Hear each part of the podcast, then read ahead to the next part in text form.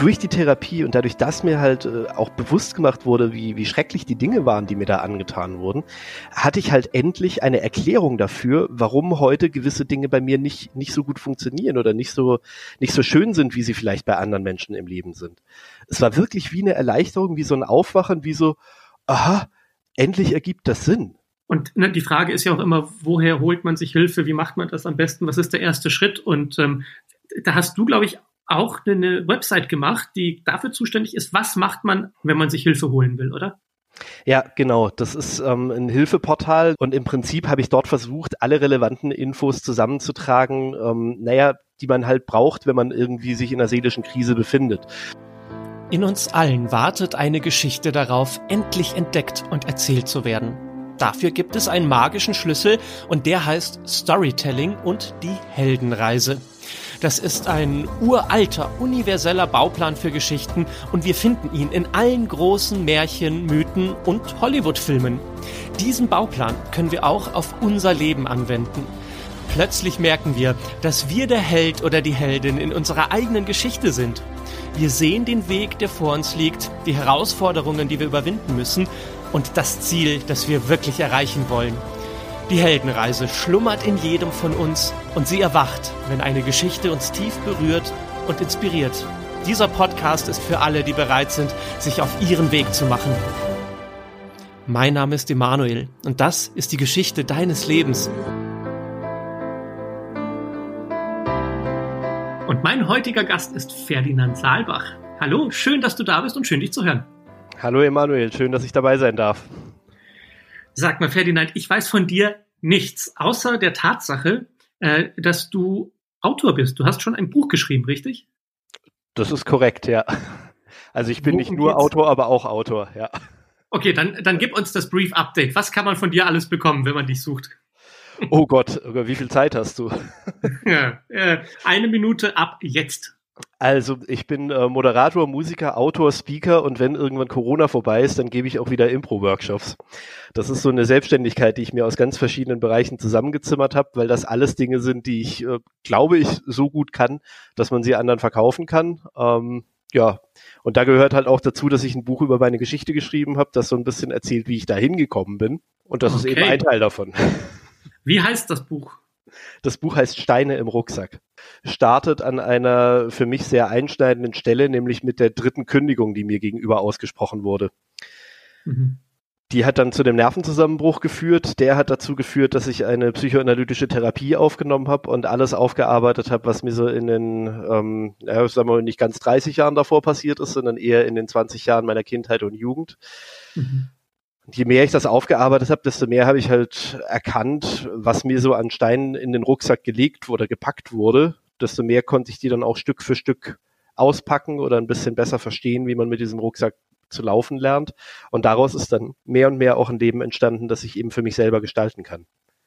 Wow, das ist so eine tolle Metapher, dieses, dieses Gefühl, Steine im Rucksack zu haben, die man immer mit sich rumschleppt. Und irgendwie, ja, weiß man manchmal nicht, wie man sie loswerden soll. Ja, ich glaube, dass unsere Eltern oder die Menschen, die uns eben sehr, sehr nahe stehen, gerade in den ersten Jahren des Lebens, dass die uns eine Menge Dinge in den Rucksack packen. Ne? Also bei den, mhm. bei, bei vielen Menschen ist es so, dass Eltern da wirklich äh, sinnvolle Dinge in diesen Rucksack mit reinpacken. Also ich habe das mal als Metapher genommen, so, so eine Landkarte und ein Kompass und ein ähm, Lunchpaket und sowas. Eben lauter Dinge, mit denen man irgendwie gut durchs Leben kommt. Aber es gibt eben auch Eltern oder Bezugspersonen, die da keine sinnvollen Dinge reinpacken, sondern die halt sehr schwere Steine da reinpacken, die dann die Reise durchs Leben nicht einfacher machen, sondern oft sehr viel beschwerlicher. Und das ist eben mhm. dann das, worum es in dem Buch auch geht. Was waren für Steine in deinem Rucksack? Naja, also wenn, wir dann die ganz großen mal rausholen, ähm, ich glaube, der größte ist sicherlich sexueller Missbrauch durch meine Mutter. Also ganz harte Geschichte. Ähm, cool. Wohlstandsverwahrlosung ist so ein Wort. Also ich bin in einem gut bürgerlichen Milieu aufgewachsen, ähm, aber das, was meine Eltern oder meine Eltern haben sich im Prinzip überhaupt nicht um mich gekümmert, haben sich keine Mühe gegeben, mir irgendeine Orientierung zu geben oder sowas, sondern es gab halt immer irgendwie ganz viele wechselnde Bezugspersonen, ganz viel Vernachlässigung durch meine Eltern, viel Desinteresse. Ähm, Und das ist aber alles relativ schwer zu fassen gewesen. Also auch das, womit ich jetzt eingestiegen bin, ne, der, das Missbrauchsthema, mhm. war nie so eindeutig, dass ich das, dass es mir gelungen wäre, das mal als Missbrauch zu identifizieren oder als Verwahrlosung zu identifizieren. Ich habe das immer alles für komplett normal gehalten und dachte halt so, ja, das sind halt Dinge, die jeder irgendwie erlebt und jeder hat halt irgendwie sein Päckchen zu tragen. Mhm. Es hat eben eine Therapie, oder es hat einen Nervenzusammenbruch und eine Therapie gebraucht, bis mir mal dann mit 35, 36, was ich damals war, mir halt mal jemand gesagt hat so, nee, nee, Herr Saalbach, die Dinge, die Sie erlebt haben, die sind nicht normal. Die sind ganz schön übel. Und da müssen wir mhm. jetzt mal irgendwie ran. Es ist so, als Kind weiß man nicht, wie die Welt aussieht. Man kennt nur seine eigene Welt und man nimmt das alles als völlig logisch an und als unvermeidbar.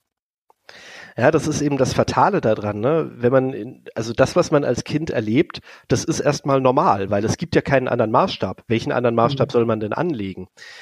Wenn man jetzt irgendwie erstmal ein anderes Leben gelebt hätte, dann würde man ja wissen, oh, das ist irgendwie nicht so normal, was mir hier passiert, aber hat man ja nicht. Man lebt ja nur dieses eine Leben.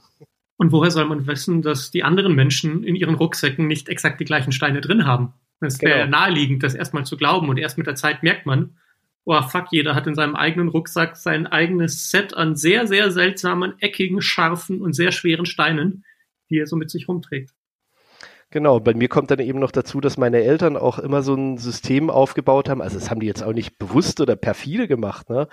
Ähm, aber immer quasi mir mitgegeben haben, naja, dir geht's ja gut. Du bist ja in einer, du wächst ja in einer guten Familie auf. Wir haben ja alles. Du hast ja alles. Du hast zu essen, du hast ein Dach über dem Kopf. Anderen geht's viel, viel schlechter.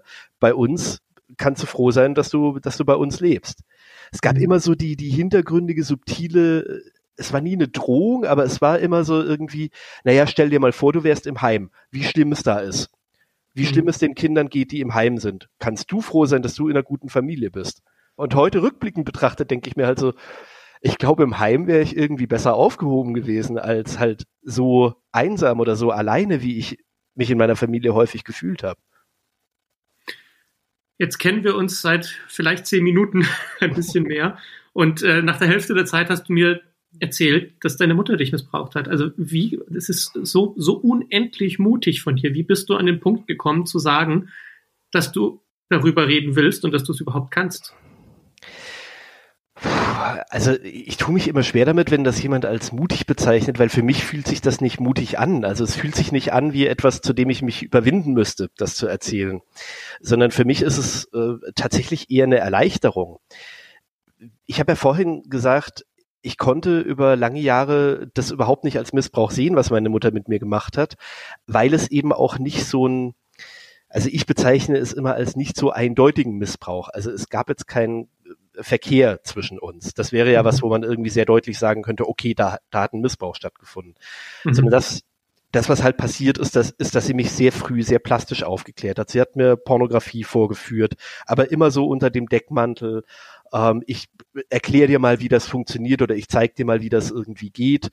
Es gab auch noch ein paar andere Situationen, ich weiß nicht, wie tief wir darauf eingehen wollen, aber es gab halt so lauter so Situationen, die mit dem, mit der Botschaft mitkam, ich tue dir hier was Gutes, weil ich dich relativ früh darüber aufkläre, wie die Welt ist.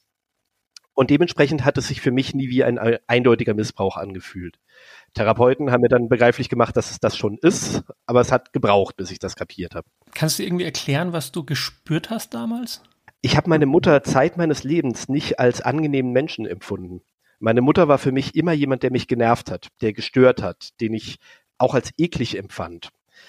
Aber das war für mich halt typisch, dass eine Mutter so ist. Ne? Also ich konnte mir gar nicht vorstellen, dass jemand seine Mutter abgöttisch liebt. Aber das ist eben genau dieses verschobene Bild, was du dann hast und was du dann halt von Anfang an hast. Aber als kleines Kind ist es doch immer so, dass die Mutter irgendwie eine Heilige ist. Also wie kam dieser Moment, wo du gemerkt hast, dass die Heiligkeit deiner Mutter sich als äh, irgendetwas sehr Teuflisches herausgestellt hat? Es gab diese Heiligkeit der Mutter für mich nie ich kann mich nicht daran erinnern, die jemals gespürt zu haben. Meine Mutter ist, seit ich mich erinnern kann, für mich ein unangenehmer Mensch gewesen.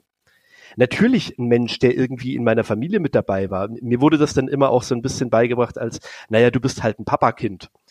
Mhm. Ähm, ich sehe meinem Vater auch sehr ähnlich. Ich habe auch sehr viele Charakterzüge, die meinem Vater sehr ähneln. Von daher war das für mich dann auch irgendwie nachvollziehbar. So, okay, Papa mag ich, Mama mag ich nicht.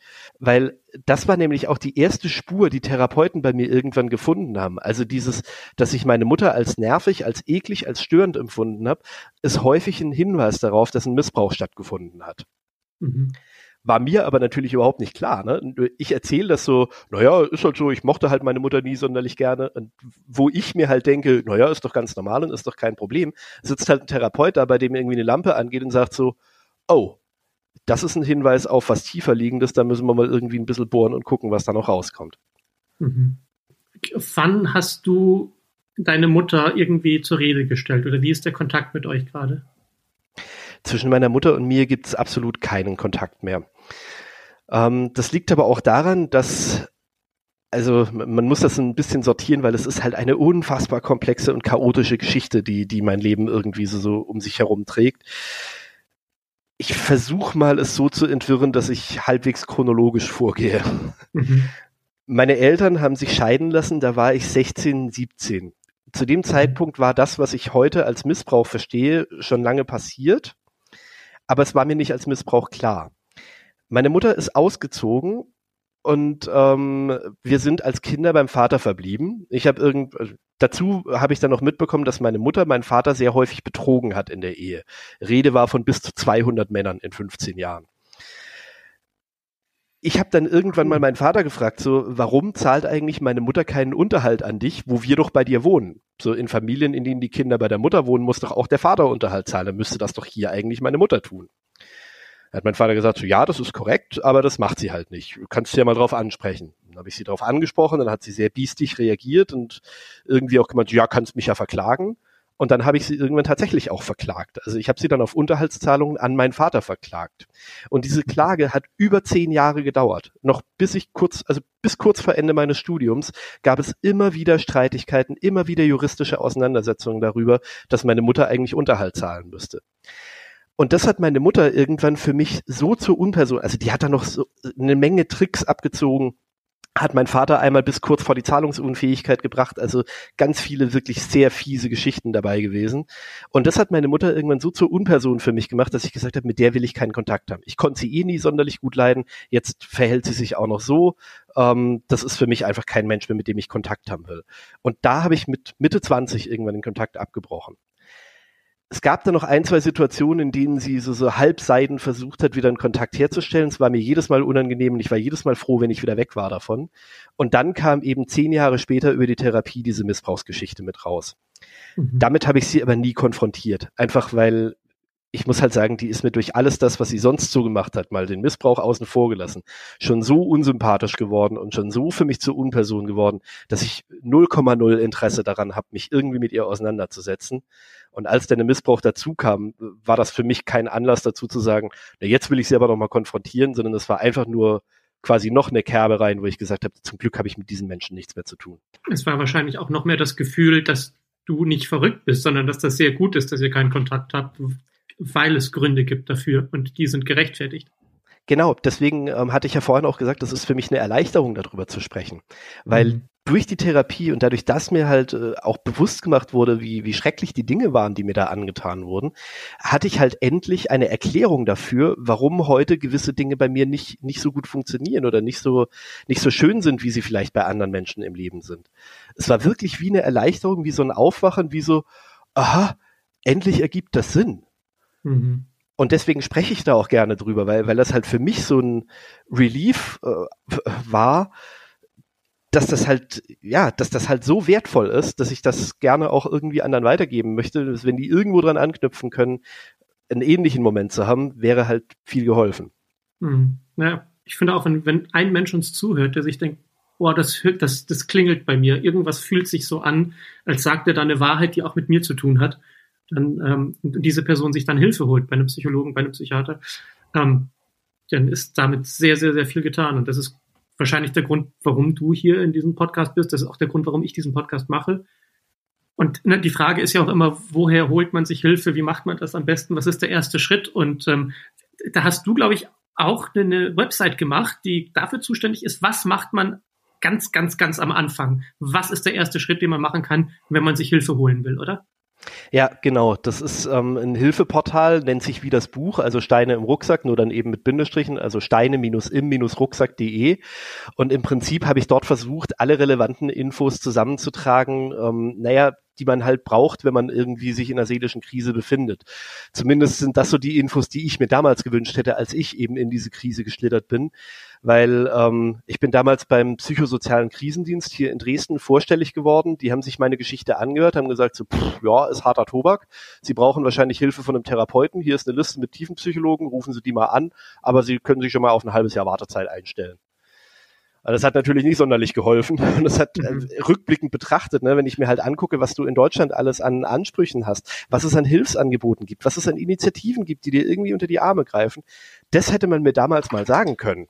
Hat man aber nicht. Und deswegen habe ich dieses Hilfeportal gebaut, um das halt alles einmal irgendwie greifbar aufzuarbeiten. Und da halte ich es, wie, wie du eben gesagt hast, wenn es nur einen Menschen gibt, der sich das anguckt und der darüber eine Inspiration bekommt, wie er sich irgendwo Hilfe herholen kann, dann hat sich die ganze Arbeit daran schon gelohnt. Und vielleicht sollten wir auch mal erwähnen, dass die meisten Menschen nicht gut zu sich sind, weil sie von Anfang an sagen, ach, mein Problem ist ja nicht so stark. Also das kriege ich schon noch irgendwie hin. Das halte ich schon noch aus. Und, und meistens warten sie, warten sie, warten sie, bis sie es nicht mehr aushalten können. Und ich, also mein Appell ist ja, hol dir Hilfe dann, wenn du merkst, dass Hilfe dir gut tun würde und nicht erst, wenn du sagst, es ist so schlimm, dass ich Hilfe brauche. Ja, vielleicht muss man sogar noch mal einen Schritt davor ansetzen. Also das, das was ich halt irgendwie erlebt habe an mir selbst und so ist das Buch dann auch aufgebaut. Ne? Das erste Kapitel in meinem Buch erzählt im Prinzip, wie ich vor der Kündigung war. Ein, ein getriebenes, von ähm, am Erfolg irgendwie orientierter Mensch, äh, gierig nach Statussymbolen und nach Geld und Autos und sowas, der unheimlich hart zu sich selbst, aber halt auch anderen war. Also ich war der Erste, der irgendwie gesagt hat, so, ja, hör doch mal auf, in deiner Kindheit nach Problemen zu suchen, so übernimm mal Verantwortung für dein Leben. All diese Sprüche, äh, mit denen man halt negiert, dass da irgendwas ist, was man bearbeiten könnte. Und es sind halt meistens die Menschen, die hart gegen andere sind, die dann auch hart gegen sich selbst sind, die Hilfe am nötigsten hätten, aber die Hilfe halt am vehementesten und aggressivsten ablehnen. Es, es, gibt so einen wunderbaren Comic, an den ich einfach gerade denken muss. Das sind zwei Leute, die sich unterhalten und der eine sagt so, ach, du immer mit deinem ganzen Psychokram, also wenn das alles irgendwie so relevant wäre, dann müsste ich auch diese eine Sache, bei der man, bei die eigentlich auch irgendwie meine Schuld war und wo ich ja eigentlich auch selber äh, irgendwie Anteile dran hatte und die eigentlich auch gar nicht so schlimm war, müsste ich ja dann auch irgendwie als Missbrauch bezeichnen. Und dann sagt die andere Person, ja, müsstest du. Und dann ist ein Bild Stille und dann siehst du eine Träne im Auge der anderen Person. Hm. Und ich finde, das sagt so viel. Ja, oft sind wir uns selbst der größte Feind. Genau. Und das muss man erstmal checken.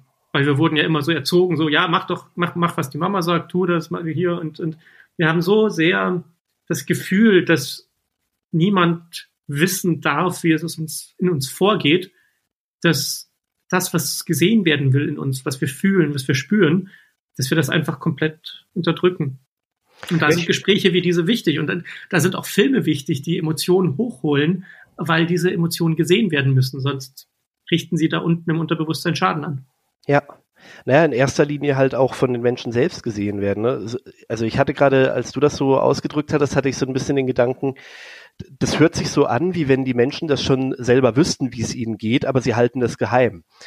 Und ähm, also bei mir war das definitiv anders. Ich wusste nicht, dass es mir schlecht geht. Ich dachte, es geht mir gut. Ich dachte, es ist alles normal. Ich dachte, es ist alles kein Problem. Und deswegen war ich ja auch so hart gegen andere und auch so hart gegen mich selbst. Das hat ganz schön viel, also es hat in der Therapie bestimmt zwei, drei Monate gedauert, bis ich aus dieser Position des Menschen, der einfach ganz abgeklärt seine Geschichte erzählt hat, aber halt vollkommen überzeugt war, dass es kein Problem war, bis ich einen Zugang dazu bekommen habe, dass das ein Problem ist Mhm. Und das ist halt der erste äh, schon echt nicht triviale Schritt, dieses selber erkennen, dass da ein Problem vorliegt. Also das Problem selber auch wirklich als Problem wahrzunehmen. Was ist in den Wochen in dir vorgegangen? Was war die Sache, die einen erwartet, wenn man an diesen Schritt kommt, das zu checken? Naja, es hat in diesem Nervenzusammenbruch, ähm, der hat sich ja so gestaltet, dass ich irgendwie dachte, ah, vielleicht habe ich ja heute keine Freunde, weil ich früher in der Schule immer gehänselt wurde. Oh, vielleicht habe ich ja irgendwie noch nie eine Partnerschaft gehabt, weil meine Mutter irgendwie komisch war. Also mir war schon klar, dass irgendwas nicht stimmt. Aber erst mit diesem Nervenzusammenbruch. Mhm. Aber das, was nicht stimmt, hat sich halt da noch auf so einer hohen Ebene abgespielt. Also ich habe so die Spitze des Eisbergs gesehen, aber überhaupt nicht gewusst, was da noch alles drunter liegt. Und das ist dann halt so in den nächsten Wochen, als es dann losging mit der Therapie, ist mir halt immer bewusster geworden, wie riesig dieser Eisberg ist, von dem ich gerade die Spitze erkannt habe. Und ich glaube, es war dann in der Zeit auch noch so ein bisschen eine, eine Schutzfunktion, das halt so abgeklärt zu erzählen, das halt so wie aus so einer, meine Therapeutin hat mal gesagt, sie erzählen das, wie wenn das nicht ihre eigene Geschichte ist. Sie machen das alles nachvollziehbar. Sie, sie erzählen mir alles, was irgendwie gelaufen ist, aber sie haben ja überhaupt keinen emotionalen Bezug dazu. Und das hat gedauert, bis ich irgendwann mal diesen Bezug dazu aufbauen konnte. Aber ich glaube, dass da die, die Seele auch irgendwie so eine, so eine Schutzfunktion einbaut, weißt du? Also, dass, dass du nur, also, dass gerade immer nur so viel verarbeitet wird, wie du auch verarbeiten kannst. Und dass, dass meine Seele da an ein paar Stellen einfach auch den, die Tür zugemacht hat und gesagt hat so, nee, dieses Gefühl passiert jetzt einfach nicht. Weil wenn das passiert, dann ist hier ganz schnell der Ofen aus. Mhm. Äh, aber du brauchst schon auch einen guten Therapeuten, der halt so sprichwörtlich, der, der weiß, wann er mit dir aufs Gas steigen kann und wann es mal sinnvoll ist, dich auch ein bisschen in Ruhe zu lassen oder Dinge verarbeiten zu lassen. Meine Therapeutin hat das spitzenmäßig drauf. Ähm, die hat genau gewusst, wann sie mich unter Druck setzen kann und wann ich, wann ich wieder Ruhe und Entspannung brauche, so dass es immer ein sehr gutes Setup war, das wir da gefahren sind. Und man muss natürlich auch immer den Therapeuten finden, der zu einem passt. Das ist so ein bisschen wie mit der Beziehung. Da muss man ein bisschen länger suchen, einige ausprobieren und dann schaut man, wo es funktioniert.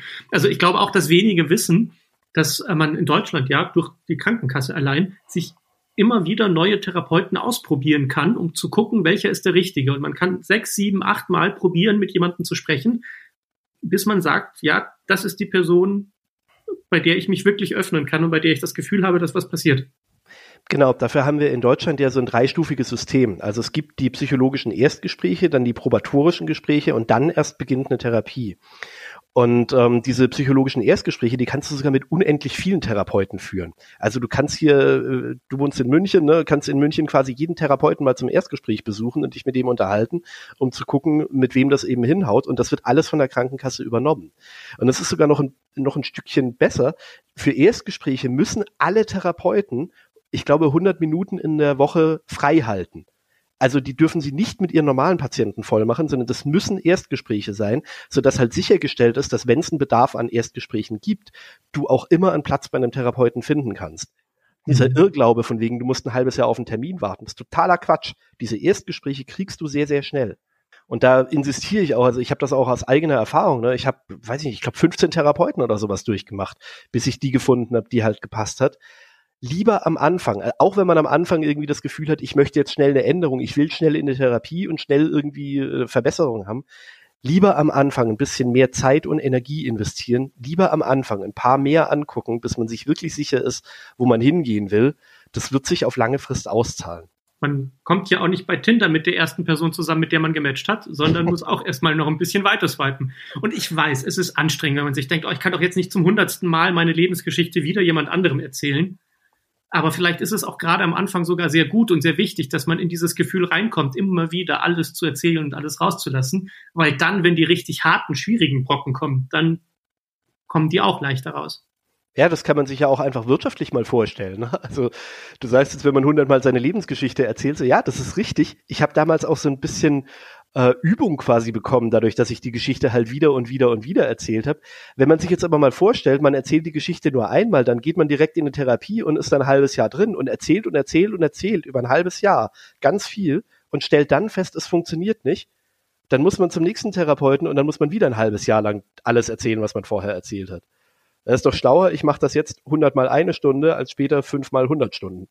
Ja. Und es ist ja auch nicht so, dass man, wenn man zu einem Therapeuten geht, wissen muss, dass man wirklich ein krasses Problem hat, das die Krankenkasse übernehmen würde, weil genau dafür ist ja diese Stunde da, damit man mit allem im Grunde hingehen kann, um zu gucken, ist da, ist da wirklich etwas, wo man weiterhelfen kann oder nicht. Genau, also im Prinzip sind diese Erstgespräche wie so eine ähm, Erstdiagnose oder, oder Aufnahme ähm, zu verstehen, in der halt der Therapeut einmal so im Rundumschlag abklopft, wie ist denn eigentlich die Problemlage? Ist das äh, krankheitsrelevant? Gibt es irgendwie auch einen Fachbegriff dafür? Den kenne ich jetzt nicht. Also der guckt halt, ist, ist da eine Begründung oder eine Indizierung für eine Therapie gegeben? Mhm. Und darauf kann er dann auch Rückmeldung geben. Die Probatorik, das sind dann so, je nach Therapeutenart, vier bis acht Sitzungen Darin wird dann geschaut, welche Therapie oder wie würde man denn diese Geschichte bearbeiten? Also macht natürlich der Therapeut, nicht der Patient, ne? aber mit der Frage oder mit der Zielstellung spricht der Therapeut dann mit einem. Und nach der Probatorik kann der Therapeut dann sagen, okay, ich habe ein Setting oder ich habe eine Methode, mit der ich das bearbeiten kann und das wäre dann erst die tatsächliche Therapie, die dann kommt. Mhm.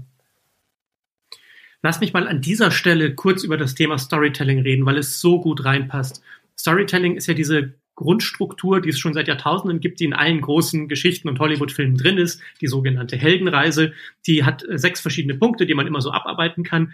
Der erste ist, äh, alles beginnt in einer Art Heimatsituation, in der ein Problem herrscht, in der irgendwas nicht gut ist, in der was ja schlecht läuft und äh, ein Mangel herrscht. Und ein Held lebt dort und der muss sich dann auf die Reise machen, um dieses Problem zu lösen. Und dabei hilft ihm oft ein Mentor, der an seiner Seite steht und ihn inspiriert und Tipps gibt, was er machen kann. Dieser Mentor ist zum Beispiel Obi-Wan Kenobi bei Luke Skywalker in Star Wars. Oder es ist Gandalf der Weise bei Frodo in Herr der Ringe. Oder es ist das Kaninchen, äh, das Alice ins Wunderland führt und sagt, folge mir. Und dann gibt es immer diese Schwelle, zum Beispiel der Kaninchenbau, in den, reingefallen, in den Alice reinfällt oder, oder Frodo, der zum ersten Mal das Auenland verlässt. Und nach dieser Schwelle betritt der Held eben ein Land, in dem er sich mit ganz großen Gegnern auseinandersetzen muss, mit äh, Feinden, gegen die er kämpfen muss, oft sogar einem großen Endgegner, den er dann am kritischsten Punkt besiegen muss. Und wenn er das geschafft hat, dann bekommt er das, was er immer schon vermisst hat. Diese, dieses Elixier, diese, diese Lösung, dieses Ziel, das er erreicht, das ist meistens ein Wert oder ein Bedürfnis, mit dem er dann zurück in die Heimat gehen kann und dieses Problem vom Anfang lösen kann, so dass es nicht mehr da ist. Und ich glaube, dass man das bei dir total gut sehen kann, wie, wie du in deiner eigenen Heldenreise diesen Ruf gehört hast, dass du dich auf die Reise begeben musst. Und dieser Ruf war fett und laut. Und zwar dieser Burnout, den du hattest, dieser Nervenzusammenbruch. Du hattest sozusagen in deiner Heimat zum dritten Mal eine Kündigung und du wusstest, es geht so nicht weiter und du musstest dich auf die Reise begeben und du musstest über diese Schwelle gehen. Du wurdest praktisch gestoßen ins Abenteuer und du hast dich dann hinabbegeben in die, in die Unterwelt und du hast, du hast die Dämonen, gegen die du kämpfen musstest, angenommen. Und du hattest ja auch eine Art Mentor an deiner Seite durch den Therapeuten, der dich begleitet hat und der gesagt hat, ich gebe dir Tipps, wie du diese inneren Dämonen besiegen kannst, sodass du dann irgendwann an dieses Ziel kommst, in dem du deinen dein Frieden und dein Glück und deine Ruhe zurückgewinnen kannst und damit wieder in die Heimat gehen kannst, in dein normales Leben. Und was auch unglaublich interessant ist, das dämmert mir gerade, im Grunde gilt diese Heldenreise sowohl für dein Leben als auch für jeden, der uns zuhört. Und für die Leute, die uns zuhören und sich denken, boah, vielleicht muss ich auch eine Therapie machen, die gehen ja auf ihre eigene Heldenreise und da warst du der Mentor für sie, weil du dieses Gespräch geführt hast plötzlich merken die Leute, boah, bei mir stimmt ja auch irgendetwas nicht. Ich weiß nicht so genau, was es ist in meinem Leben, aber eigentlich geht so nicht weiter. Und dann werden sie auch durch dich sozusagen zur Reise gerufen. Und sie gehen los und ja, die magische Schwelle ist die zu sagen, ich gehe in diesen Kaninchenbau, ich verlasse das Auenland, ich traue mich, mir Hilfe zu holen und du als Mentor hast diese tolle Website gemacht und sagst, pass mal auf, das sind die ersten Schritte, so kannst du es machen. Und ab dann gibst du ab und der Mentor wird vielleicht der nächste Therapeut und auch der kann dann helfen. Und ich meine, jeder von uns hat andere Gegner in seinem Unterbewusstsein, aber jeder von uns ist auf der gleichen Reise, nämlich darunter, um sich dem zu stellen und zu erkennen, was besiegt werden muss, damit endlich wieder Ruhe und Frieden im Leben einkehren kann und vor allem auch die Freiheit, dass man wieder zurückgehen kann und sagen kann, okay, jetzt ist dieser Mangel und dieses Problem in der Heimat besiegt und ich kann mein Leben wieder leben. Ähm, aber gerade bei meiner eigenen Geschichte äh, gab es neben der Mentorin, die meine Therapeutin ganz sicher für mich war in den letzten drei Jahren und ein bisschen auch immer noch heute ist, gab es noch andere Personen, mir fällt kein guter Begriff für die ein, ich würde sie jetzt mal Steinanstoßer nennen. Mhm. Und in meinem Fall war das eine Heilpraktikerin.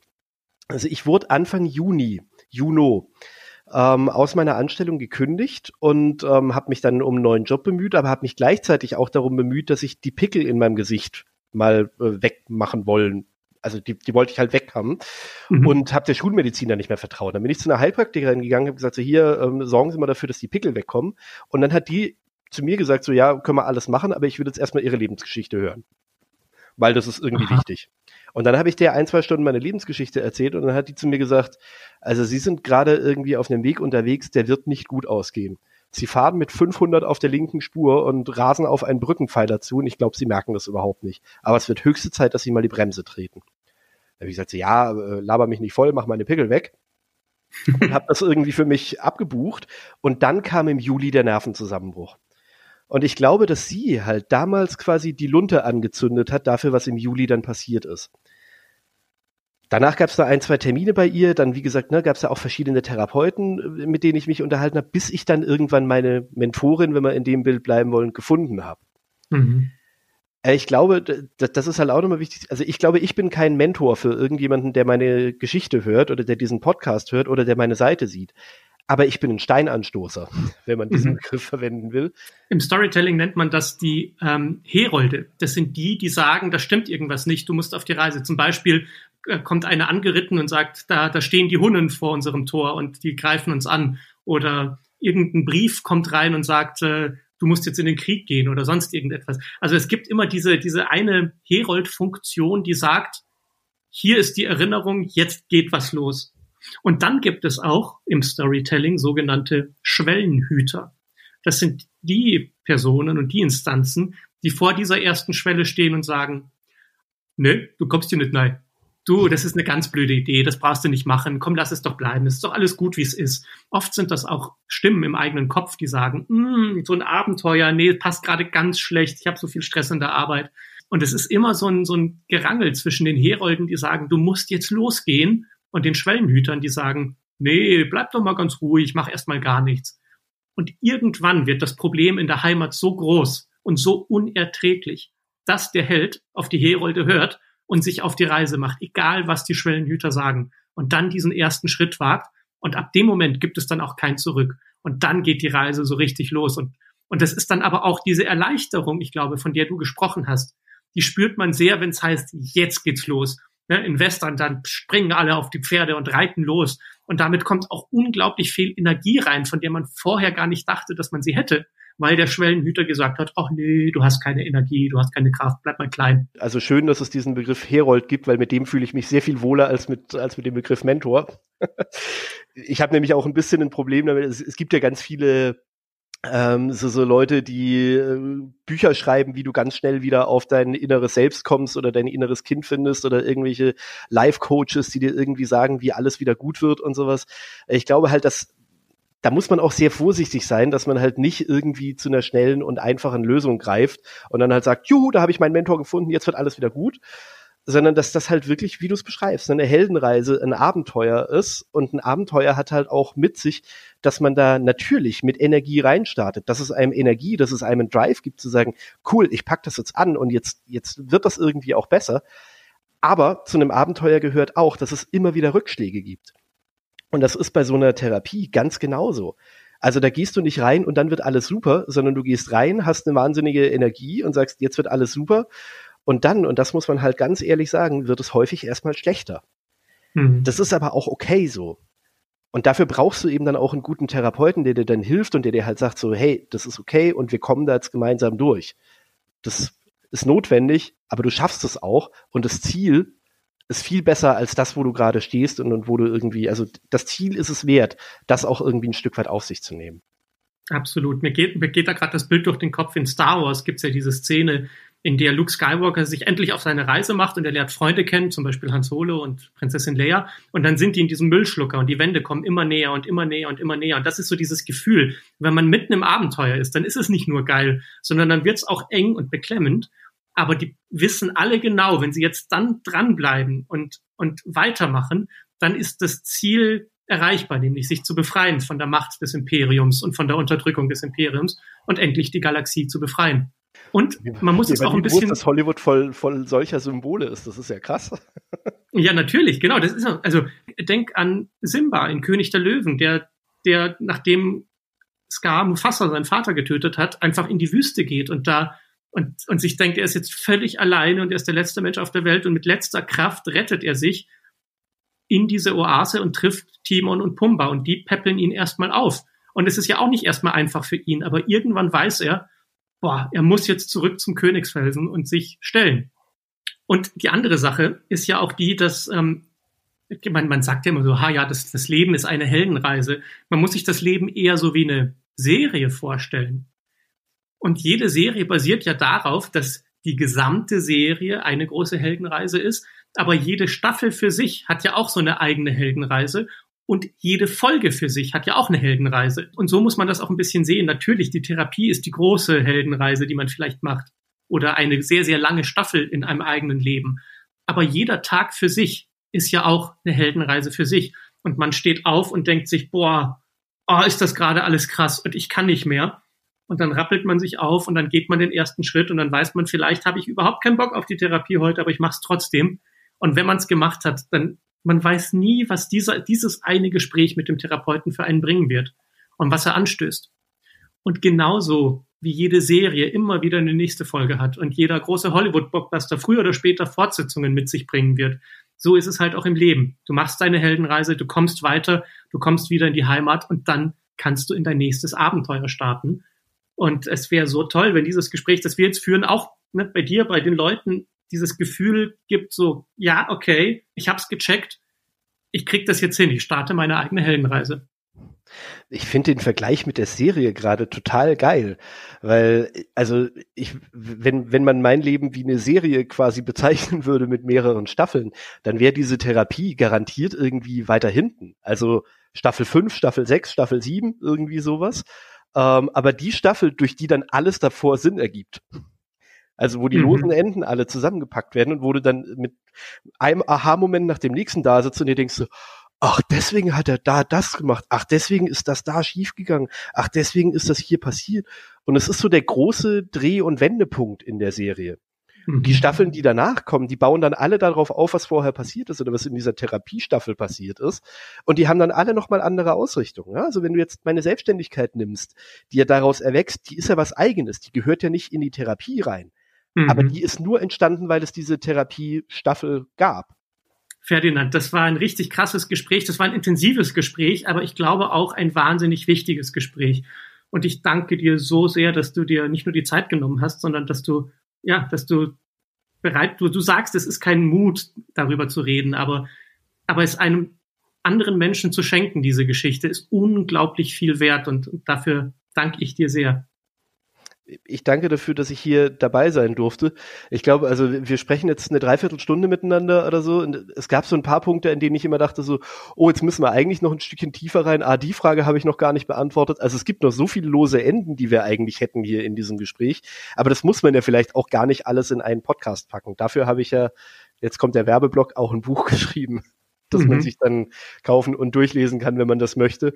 Und ich bin ja auch als Mensch irgendwo greifbar. Also mich gibt's ja ja, auf, auf vielfältigen Kontaktwegen, wenn da irgendjemand Interesse hat, mit mir in Kontakt zu kommen, irgendwelche Ideen hat, irgendwas mit mir zu machen. Ich sage immer, ein Gespräch führt man nie umsonst. Von daher so ist es. Dann sag uns nochmal, wie kann man dich erreichen? Wie lautet deine Website? Wie, wie findet man dich? Webseite ist ferdinand-saalbach.de und Saalbach wird geschrieben, aber das sieht man ja wahrscheinlich auch, wenn man den Podcast anhört, wie der Skiort, also mit drei A's insgesamt. Ähm, okay. Und auf der Webseite steht Telefonnummer, E-Mail-Adresse, Kontaktformular, also darüber kriegt man mich. Ich bin auch bei Facebook und bei Twitter und ja, also man, man findet mich schon, wenn man nach Ferdinand Saalbach sucht, würde ich sagen. Sehr gut. Alle Infos sind auch nochmal natürlich in der Beschreibung des Podcasts dabei. Ferdinand, äh, ich freue mich auf deine nächste Staffel. Ich hoffe, ich kann dabei sein und mitbekommen, was passieren wird in Staffel 7, 8 und 9 von Ferdinand Saalbach. Und äh, danke, dass du da warst. Danke dir. Wenn auch du mal Gast in diesem Podcast sein willst oder ein ganz persönliches und privates Coaching bei mir buchen möchtest, dann findest du alle Infos auf meiner Website und in der Beschreibung des Podcasts. Die Geschichte deines Lebens wird von mir produziert und soll möglichst viele Menschen erreichen und inspirieren. Dafür brauche ich jetzt deine Unterstützung. Und es gibt zwei Möglichkeiten. Wenn dir der Podcast gefällt, dann bitte teile ihn mit so vielen Menschen wie möglich. Um die Kosten für den Podcast zu decken, habe ich einen Account für Support eingerichtet. Bitte sei sanft zu dir und auch zu anderen und vergiss nie, deine Aufmerksamkeit ist wichtig und sie ist wertvoll. Vielen Dank, dass du sie mir gegeben hast. Ich weiß das wirklich zu schätzen.